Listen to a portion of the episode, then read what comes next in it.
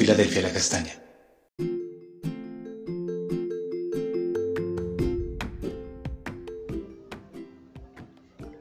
Amada Iglesia Filadelfia La Castaña, buenos días. El Señor les bendiga poderosamente. Eh, vamos a continuar con los devocionales familiares. Hoy vamos a estar eh, contemplando la escritura de Esdras 3, 8 a 13 en la versión Dios habla hoy. Podemos decir que la restauración del templo físico como símbolo de unidad y presencia de Dios con Israel se ha dado por la misericordia de Dios hacia su pueblo, es decir, por su amor han tenido que pasar por un tiempo de desolación y angustia para dar paso a la restauración. Como muestra de que Dios ha estado a su lado en tiempos de dificultad. Han aprendido ya que Dios ama de manera incondicional. La escritura hoy nos dice así. Zorobabel hijo de Salatiel, y Josué, hijo de Josadac, junto con sus compañeros los sacerdotes y levitas, y con todos los desterrados que volvieron a Jerusalén, iniciaron la reconstrucción del templo de Dios en el mes segundo del segundo año de su llegada a Jerusalén, dejando la dirección de las obras en manos de los levitas mayores de 20 años. Josué y sus hijos y hermanos formaron un solo grupo con Cadmiel y sus hijos, que eran descendientes de Judá, y con los descendientes e hijos y hermanos de Enadad, que eran levitas, para dirigir a los que trabajaban en el templo de Dios. Cuando los constructores echaron los cimientos del templo del Señor, los sacerdotes se pusieron de pie, vestidos para la ocasión y con trompetas. Los levitas descendientes de Asaf llevaban platillos para alabar al Señor, según lo ordenado por David, rey de Israel. Unos cantaban alabanzas y otros respondían, Den gracias al Señor porque Él es bueno, porque su amor por Israel es eterno. Y todo el pueblo gritaba de alegría y alababa al Señor, porque ya se había comenzado a reconstruir el templo del Señor. Y muchos de los sacerdotes, levitas y jefes de familia eran ya ancianos y que habían visto el primer templo. Lloraban en voz alta porque veían que se comenzaba a construir este nuevo templo. Al mismo tiempo, muchos otros gritaban de alegría.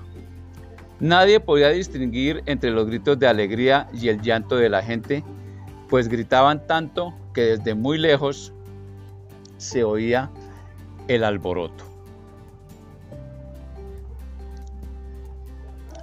Eh, el término restauración, entre otros significados, se refiere a la modificación de una cosa para ponerla en el estado o estimación que antes tenía. Entendiendo, por tanto, que el estado actual es imperfecto. La Biblia muestra claramente que Dios no comparte su gloria con dioses y cultos extraños. Esta mezcla, que se denomina sincretismo, indujo la depravación en las costumbres de Israel ante Dios y ante los hombres, y que a su vez precipitó la deportación a Babilonia y la destrucción del primer templo, es decir, estas condiciones o la coyuntura determinaron el justo juicio de Dios a Israel.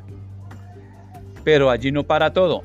Era necesario restaurar el reino, o sea, a las tribus de Judá y Benjamín, en conformidad a la promesa divina. Todo lo ocurrido se debe al amor de Dios. Esto lo podemos resumir de según el Salmo 117, el más corto de la Biblia, pero que tiene unas connotaciones y un alcance supremamente profundo ante el amor inmerecido de Dios para los hombres, es decir, ante su misericordia. Dice así, alabad a Jehová, naciones todas, pueblos todos, alabadlo, porque ha engrandecido sobre nosotros su misericordia y la fidelidad de Jehová es para siempre. Aleluya. Observamos lo siguiente.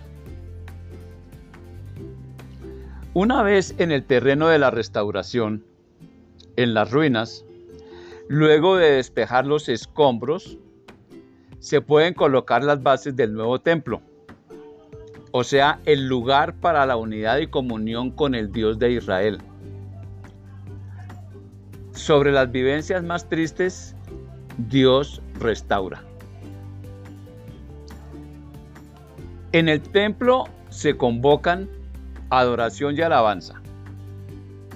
La forma del culto. Está el sumo sacerdote. Es decir, Cadmiel y algunos miembros de la tribu de Judá conforman esta convocación para la adoración y alabanza, puesto que Judá indica alabanza. La forma del culto está a través de Enadad y los levitas, o sea, Josué y sus hijos. No hay Josué y sus hijos en cuanto al aspecto del sumo sacerdotes. No hay un edificio como tal, precisamente porque esta situación es un destello del templo a futuro, del templo que va a venir después. Hay vestiduras apropiadas porque es un tiempo especial, un tiempo de reunión, de comunión, de coinonía. Al igual que en este tiempo, son vestiduras especiales para el pueblo de Dios. Y vemos que la presencia del pueblo de Dios perturba la cotidianidad del mundo. Unos gritan, otros lloran. Es la mezcla entre de la alabanza, de la adoración. Y ante esto, ante el mundo, en toda dirección se nota la presencia del pueblo de Dios.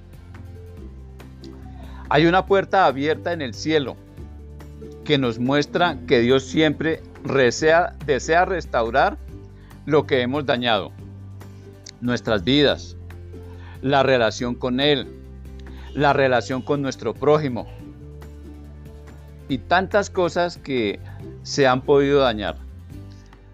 Una pregunta, iglesia. ¿Necesitas restauración?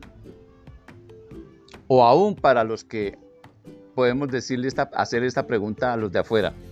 ¿Necesitas restauración?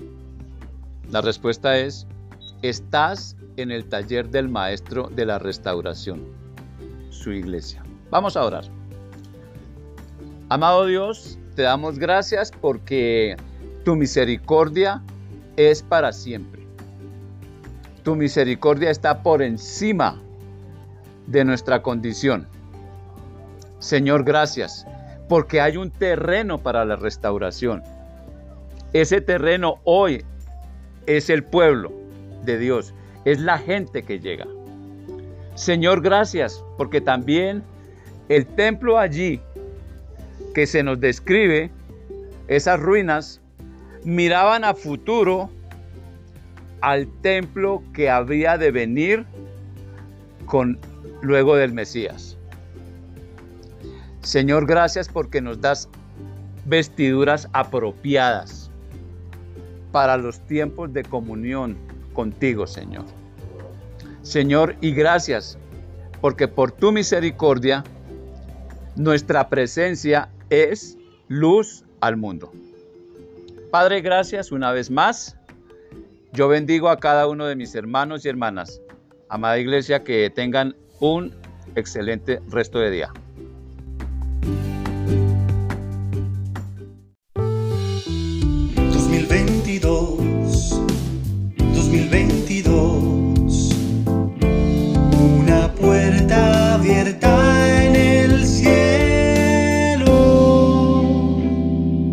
Iglesia Cristiana Filadelfia La Castaña.